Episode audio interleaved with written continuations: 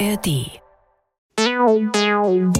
Die JustizreporterInnen, der ARD-Podcast direkt aus Karlsruhe. Wir sind dabei, damit ihr auf dem Stand bleibt. Hallo, hier ist Gigi Deppe. Schön, dass ihr wieder dabei seid. Was wünschen wir uns von einem obersten Gericht, einem Verfassungsgericht? Klar, es soll gut arbeiten, gerecht vorgehen und unparteiisch sein. Wir wollen ja grundsätzlich den Richterinnen und Richtern vertrauen und wenn die gut arbeiten, dann können wir auch aushalten, dass diese mal nicht so entscheiden, wie wir uns das wünschen.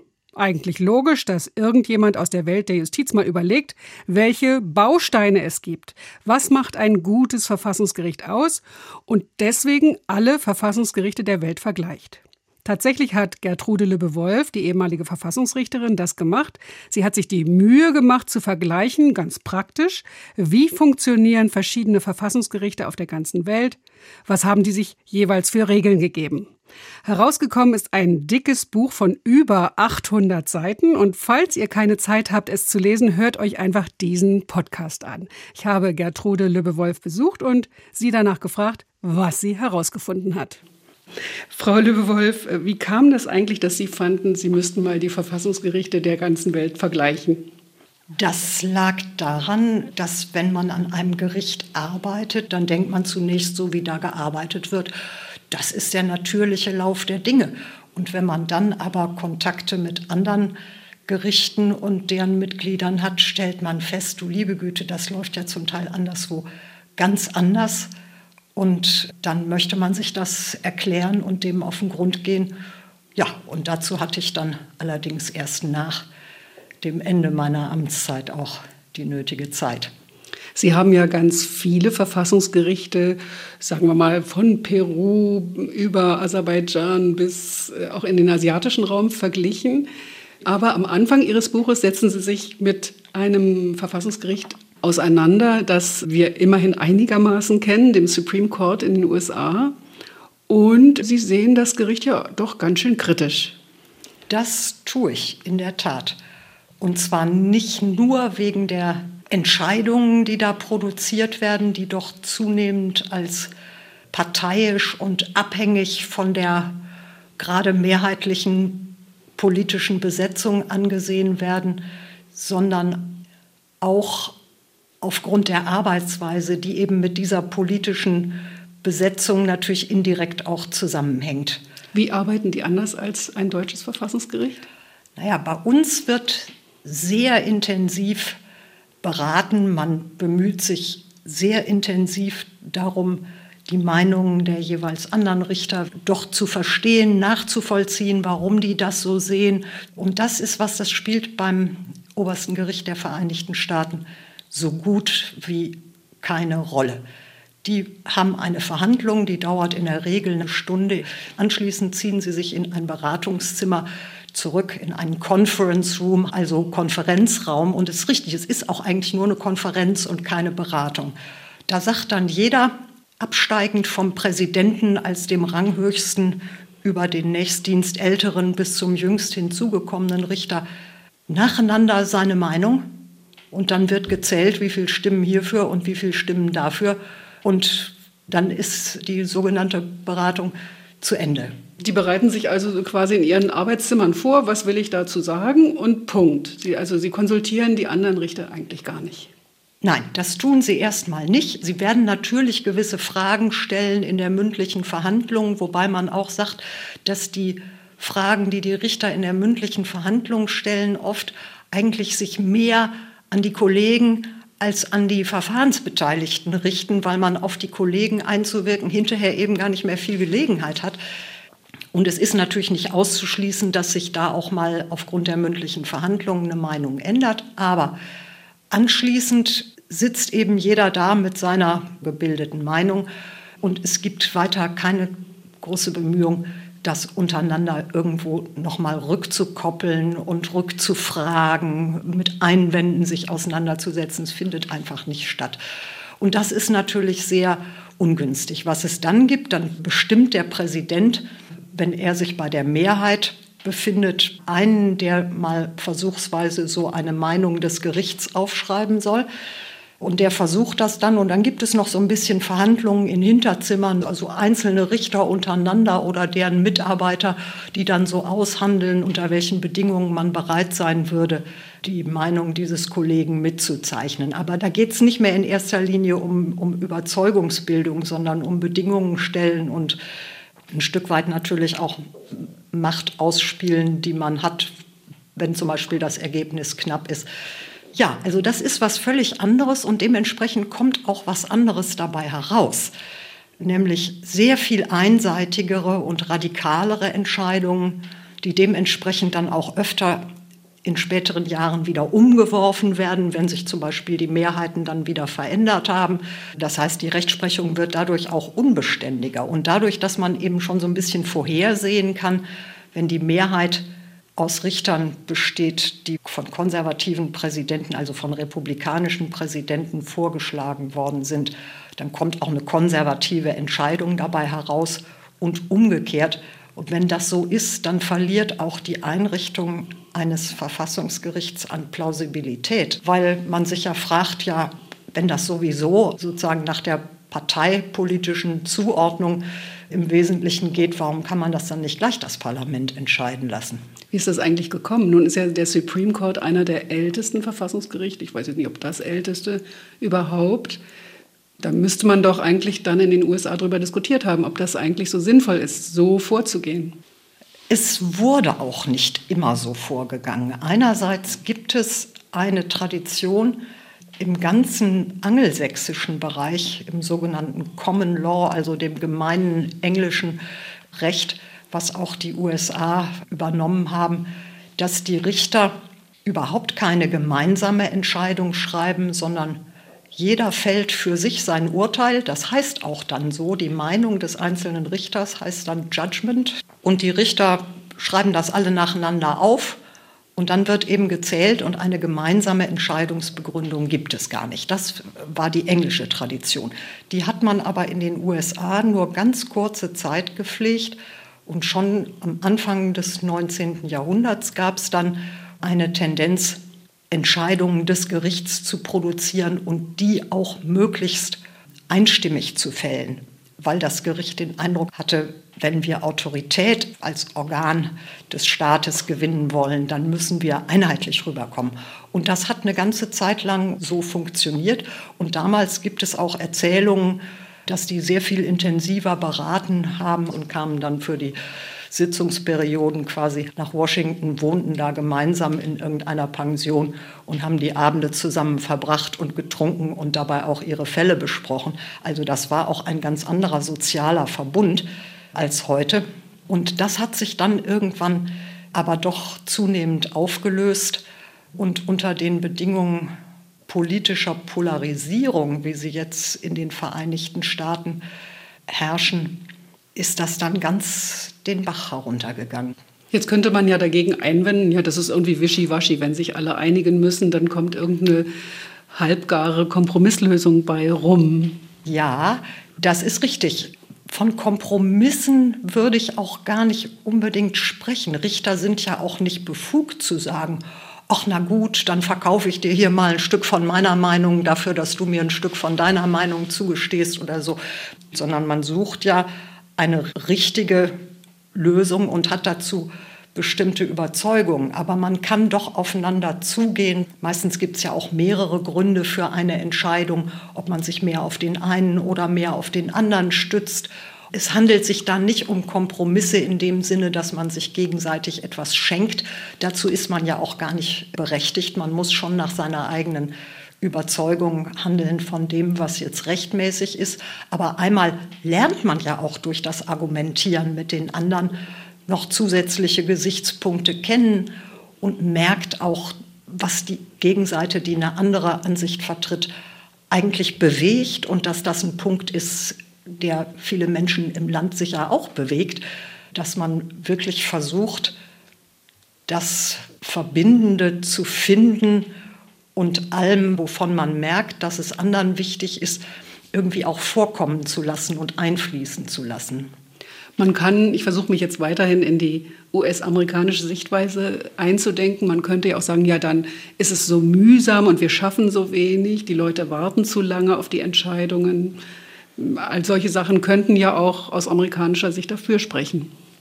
Das ist richtig. Also einen gewissen Zeitbedarf hat das gemeinsame Beraten und alle Gerichte, die die wichtigen Fälle intensiv beraten müssen zu diesem Zweck, auch irgendein Verfahren haben, die weniger wichtigen Fälle abzuschichten und sich zu entlasten. Außerdem muss man auch die Bedeutung für das Rechtssystem im Ganzen auch einbeziehen.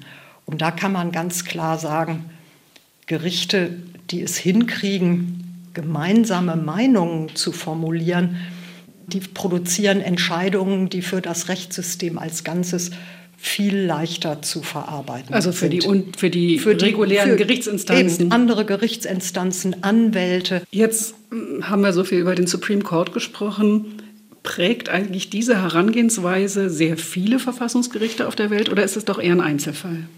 Nein, das ist durchaus typisch für die angelsächsische Welt, dass weniger beraten wird sehr viel weniger, wenn überhaupt. Ich habe zum Beispiel mit einem Richter des indischen Supreme Court gesprochen, der sagte, wir beraten eigentlich so gut wie nie. Also aus meinen vielen Jahren äh, Tätigkeit an diesem Gericht kann ich mich gar nicht erinnern. Ja, einmal hat uns da der Vorsitzende zum Tee zu sich nach Hause gebeten, dass wir uns mal unterhalten, aber sonst kann ich mich an Beratungen gar nicht erinnern, so ungefähr.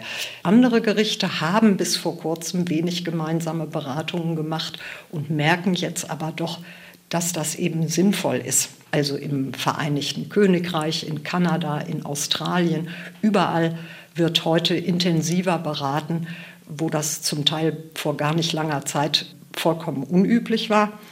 Und interessanterweise sind das oft Frauen gewesen, die diese Sitte vorangebracht haben.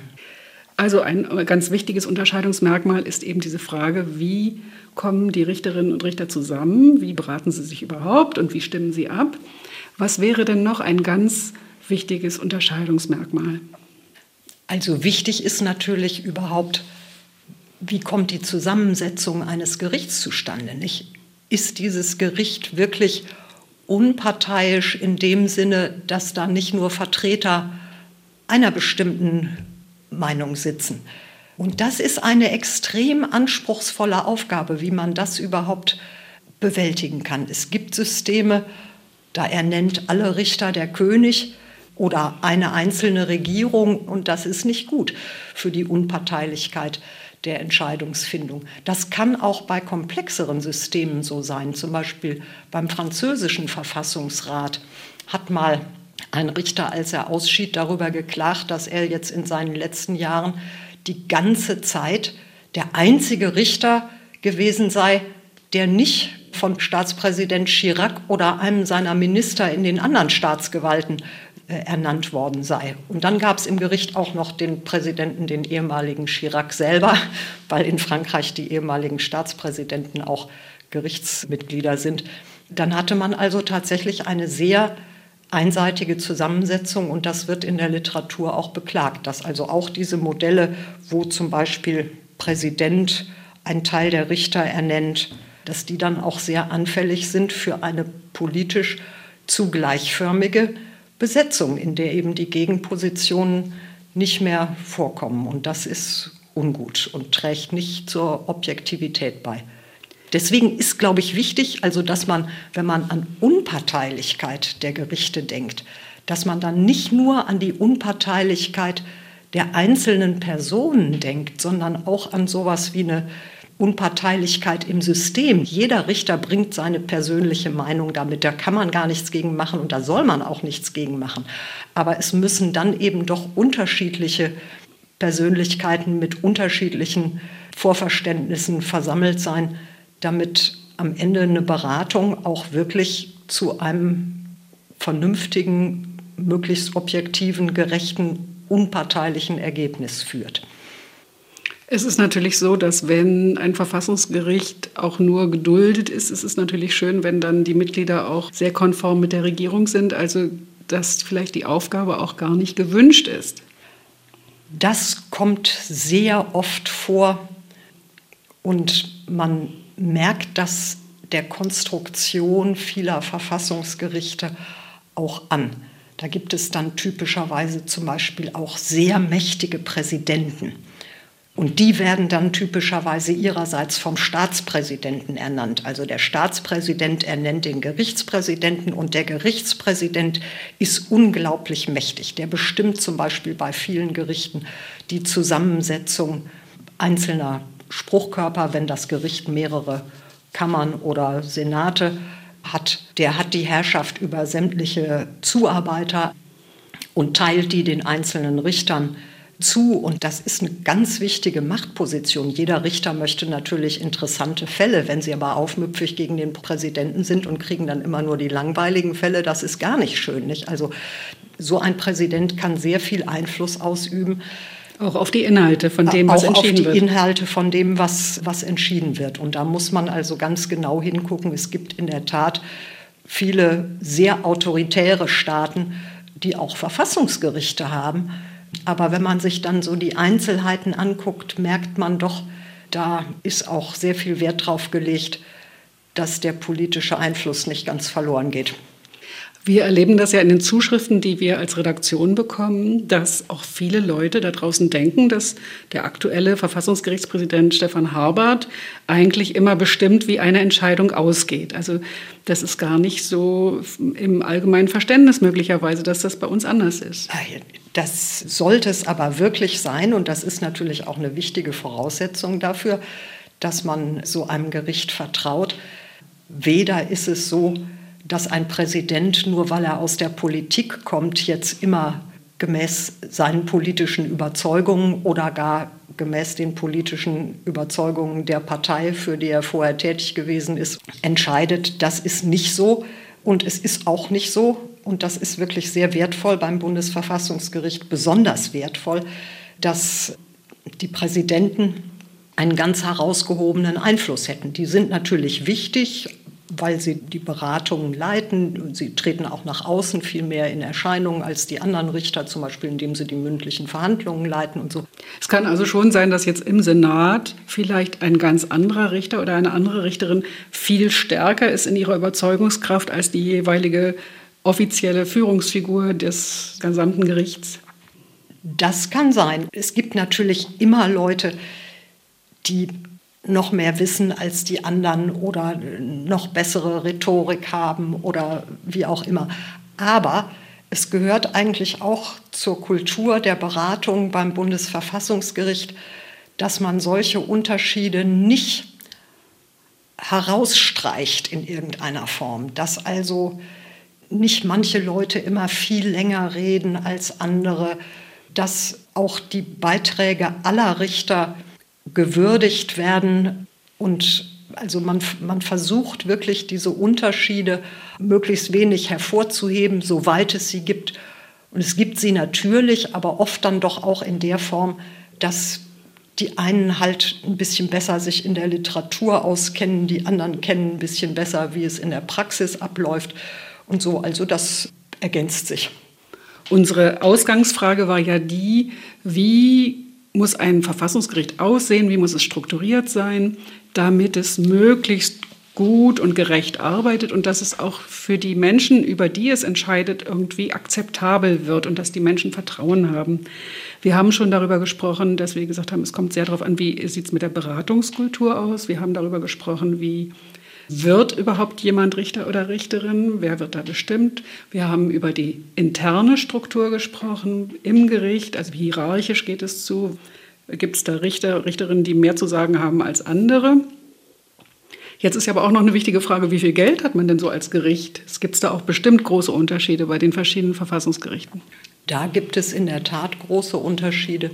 Manche haben zum Beispiel sehr viel weniger Mitarbeiter auch die Bezahlung der Richter ist sehr unterschiedlich. Auch die Versorgung übrigens der Richter für die Zeit, wenn sie aus dem Amt geschieden sind. Ich habe mal von einer Kollegin aus einem osteuropäischen Land gehört, das ist ganz übel. Da weiß man kaum, wovon man leben soll. Und das ist natürlich schwierig, weil man damit ein Stück weit in Abhängigkeit gerät davon, dass die Regierung oder irgendwelche anderen Personen bereit sind, einem irgendeine Anschlussbeschäftigung zu verschaffen. Und insofern spielen natürlich auch diese materiellen Dinge eine Rolle, selbstverständlich. Ja. In den Anfangsjahren des Verfassungsgerichts, so habe ich gelesen, da war es ja wohl so, dass auch die Richterinnen und Richter eigentlich nur einmal im Vierteljahr nach Hause fahren durften und wenn dann auch nur zweite Klasse im Zug und so. Das war auch eher spärlich. Das ist dann im Laufe der Jahre dann etwas besser geworden. Ja, also ich denke, über die jetzige Ausstattung und Bezahlung kann man sich nicht beschweren. Es gibt Gerichte, deren Richter sehr viel höher bezahlt werden. Die schweizerischen, auch die in den USA und die britischen. Aber die müssen ja dann zum Beispiel auch in London wohnen und das kostet auch ganz anders Geld als in Karlsruhe oder in irgendeiner anderen deutschen Stadt. Also in vielen Ländern sind die Bedingungen und auch in Deutschland durchaus auskömmlich. Wir haben auch eine sehr gute Bibliothek, wir haben sehr gute Mitarbeiter. Man hat ja so viel Arbeit, dass man das alleine gar nicht schaffen würde. Also man ist angewiesen auf Zusammenarbeit mit diesen wissenschaftlichen Mitarbeitern, die von Gerichten, manchmal auch aus Ministerien, Staatsanwaltschaften auch nicht selten, für eine Zeit lang abgeordnet werden ans Bundesverfassungsgericht. Und das ist sehr hilfreich. Die sind also einmal schon wichtige Diskussionspartner. Und es ist auch ganz wichtig, dass jeder Richter seine eigenen Mitarbeiter hat. Das ist bei vielen Gerichten nicht der Fall. Beim französischen Conseil constitutionnel hat man zum Beispiel überhaupt keine eigenen wissenschaftlichen Mitarbeiter. Es gibt auch nur ganz wenige im juristischen Dienst, die überhaupt vorbereitend arbeiten. Und die unterstützen dann auch nur den jeweiligen Berichterstatter, also der, der den Entscheidungsvorschlag erarbeitet, und nicht diejenigen, die vielleicht zum Beispiel eine Gegenposition entwickeln möchten. Und da sieht man gleich, das schafft eine ganz andere Ungleichheit zwischen den Richtern hinsichtlich der Möglichkeit, ihre Überzeugungen dann in der Beratung auch wirklich zur Geltung zu bringen. Und wenn das dann noch bestimmt wird vom jeweiligen Präsidenten, so wie das in Frankreich auch ist, können Sie damit auch schon wieder sehr viel steuern. Das alles geht bei uns nicht und darüber muss man froh sein, kann man froh sein und sollte man froh sein.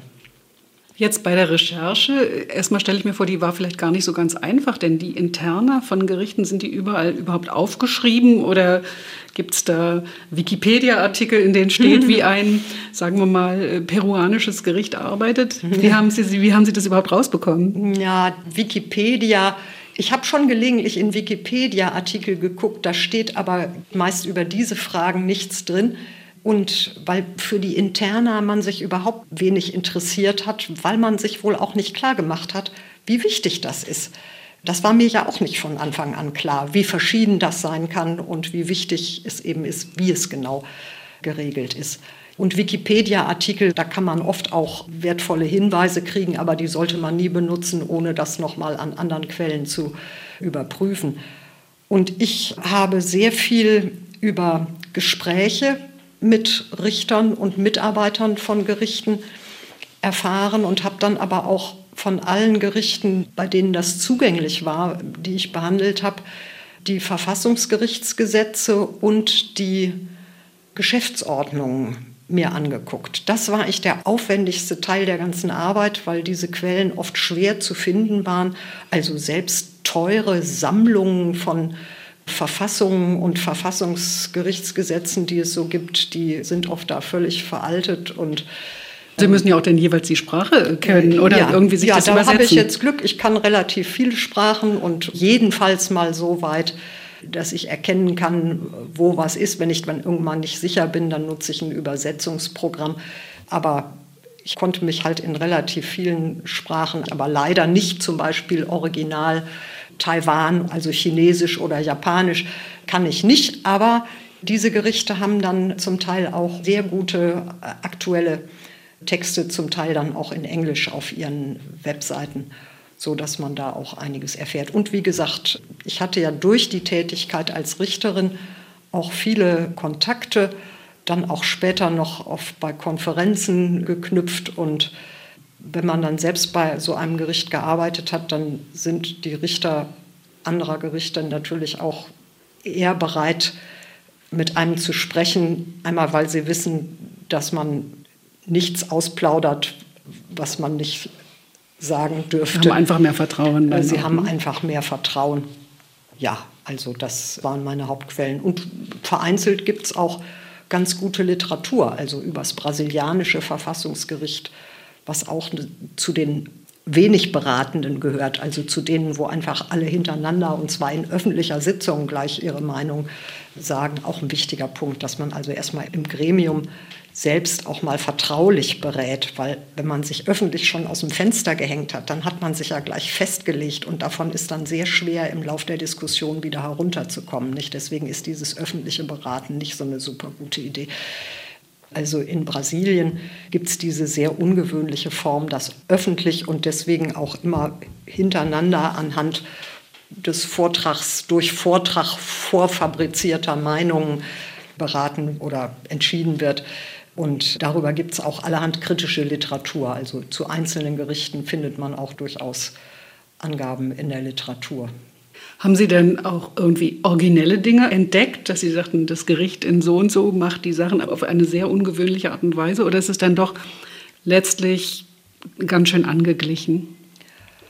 Also ich würde sagen, die Tendenz geht vielleicht dahin, dass man sich annähert weltweit, weil ja doch auch mehr Kommunikation und Vergleich stattfindet. Aber die einzelnen Herangehensweisen sind eben schon durchaus sehr unterschiedlich. Also es gibt Länder, ich glaube, das war in Myanmar, wo, wo überhaupt das Gericht nur entscheiden kann, wenn der Präsident bei der Mehrheit ist oder solche merkwürdigen Dinge. Ne?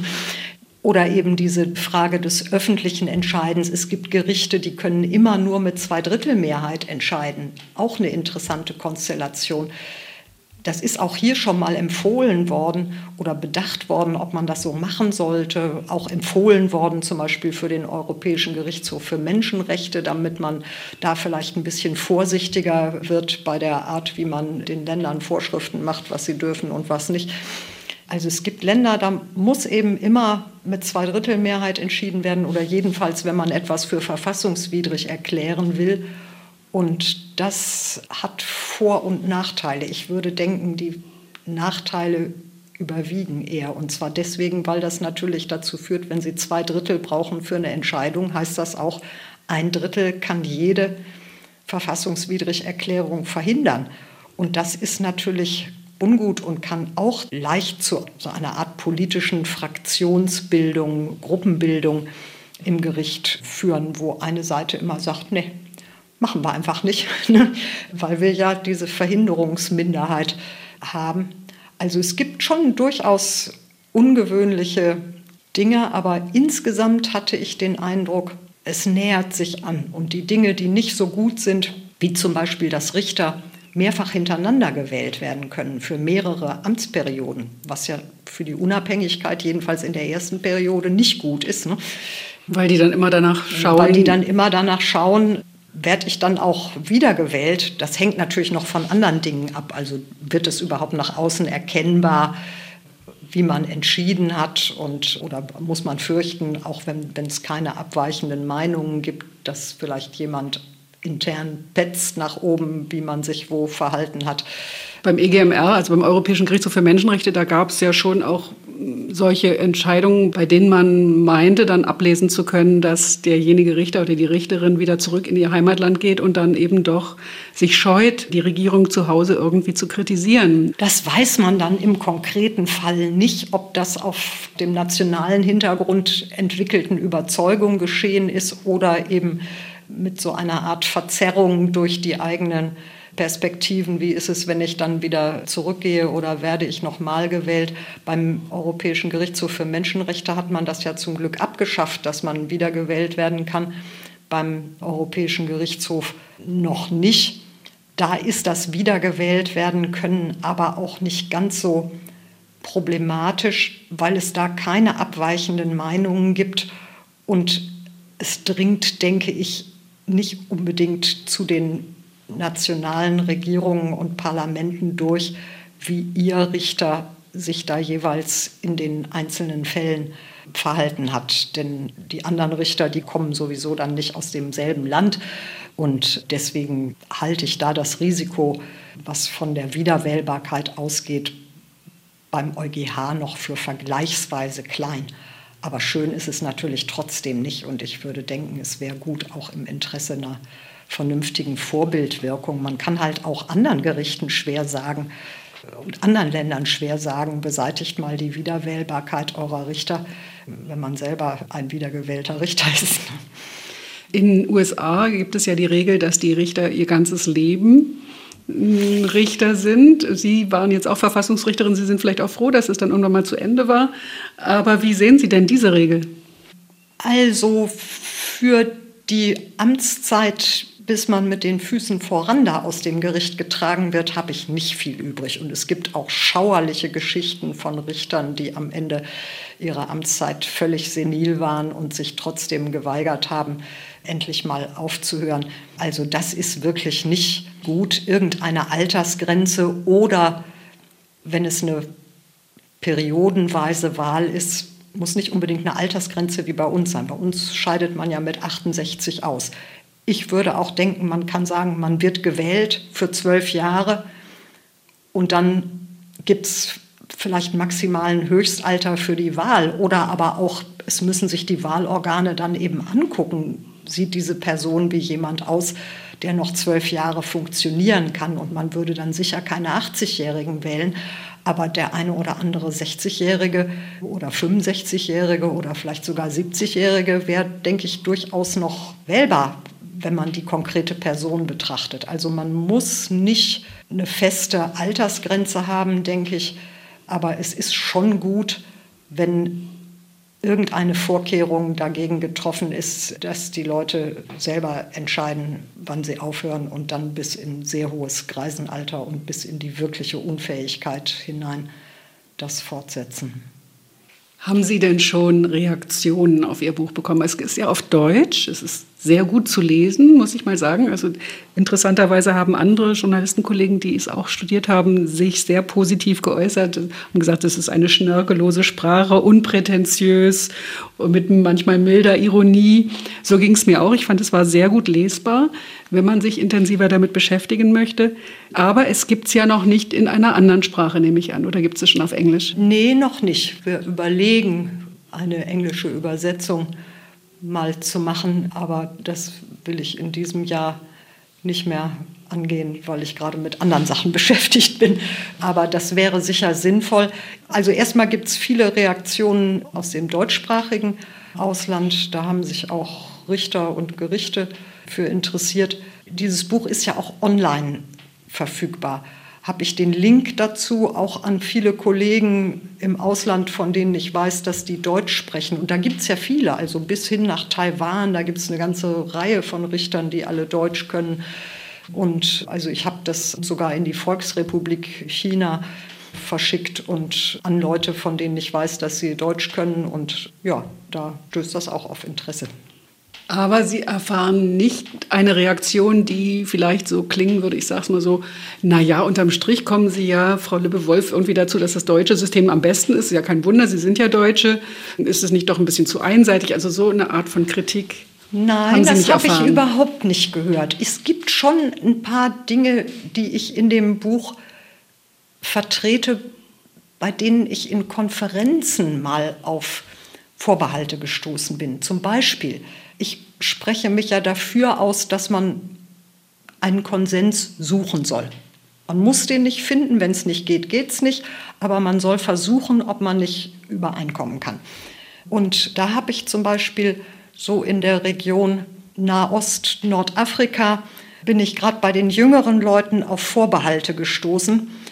Und zwar stellte sich dann heraus, wenn man nach den Gründen gefragt hat, und ich hatte dann natürlich auch gleich eine Vermutung, dass das was damit zu tun hat, dass in manchen Ländern unter so einer Konsensforderung sich im Grunde nichts anderes verbirgt als die Durchsetzung der Autorität der jeweils Höchstrangigen. Das heißt, es gibt eine soziale Erwartung, dass man, man so unterwirft, man unterwirft sich irgendwann äh, der Meinung des Präsidenten, der Dienstältesten und so weiter. Und da haben die natürlich mit gutem Grund Vorbehalte dagegen. Und damit muss man auch umgehen. Also das ist natürlich nicht die Art von Konsensorientierung, die man sich vorstellt. Es gibt ja auch Konsenskulturen, in denen wirklich Einstimmigkeit die Regel ist. Das habe ich von mehreren afrikanischen Gerichten zum Beispiel gehört. Wir entscheiden immer einstimmig und dann ist bei mir sofort die Frage entstanden, na, ob das wohl immer so ganz freiwillig ist. Ja, in einem gewissen Sinne ist das freiwillig, aber doch getragen von einer sehr starken kulturellen Erwartung, dass man irgendwann nicht nur einen Konsens findet, sondern auch, wer sich da unterzuordnen hat und wer nicht. Und das ist natürlich dann durchaus problematisch, wenn man denkt, das Gericht ist so zusammengesetzt, dass alle Stimmen letztlich doch gleichgewichtig zur Geltung kommen sollten. Haben Sie jetzt eigentlich, ich sage es nochmal so ein bisschen frech, haben Sie jetzt eigentlich einen Ratgeber geschrieben für Länder, die meinetwegen sich aus der Diktatur befreien und die sich ein neues Verfassungsgerichtssystem schaffen wollen. Also kann man das bei Ihnen ablesen? Ich, wenn ich ein, von der Diktatur zur Demokratie mich hinwende als Gesellschaft, dann sollte ich die und die und die und die und Punkte beachten. Also da gibt es ja viele Dinge, mit denen ich mich gar nicht beschäftigt habe, zum Beispiel die Reichweite der Kompetenzen eines Gerichts und so. Das lag jetzt außerhalb meines Themas. Aber ich denke schon, dass das Buch eins ist, in dem man Orientierung finden kann, aber nicht ein, wie soll ich sagen, ein einheitliches Schema, das hier ist das Beste und unter allen Bedingungen, sondern ich glaube, dass man schon auch sieht, dass eben sehr vieles vom Zusammenhang abhängt und dass man da also nicht schematisch urteilen und verfahren kann, sondern sich genau angucken muss, wo sind die Probleme, was läuft gut in diesem Land, wo muss man vielleicht besondere Vorkehrungen treffen und ja, und dann natürlich auch immer wissen muss, bis sich das dann auch übersetzt in eine wirkliche Kultur der unabhängigen, unparteiischen Entscheidungsfindung, das dauert. Also der Übergang zu demokratischen Verhältnissen und die Einübung der Sitten, die dazugehören, das dauert einfach und wie schnell oder langsam es geht, das hängt eben aber auch von den Rahmenbedingungen ab. Ne? Ich erinnere mich an den Besuch des Weißrussischen Verfassungsgerichts in Karlsruhe.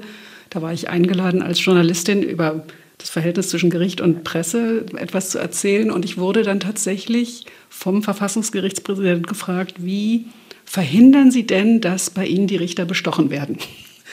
Und es hat mich angerührt, weil ich dachte, ja, also schön, dass Sie immerhin das wissen wollen von uns, wie es vielleicht zu verhindern wäre. Was kann man machen und welches Instrumentarium gibt es? Und von daher glaube ich, dass Ihr Buch wirklich sehr interessant ist.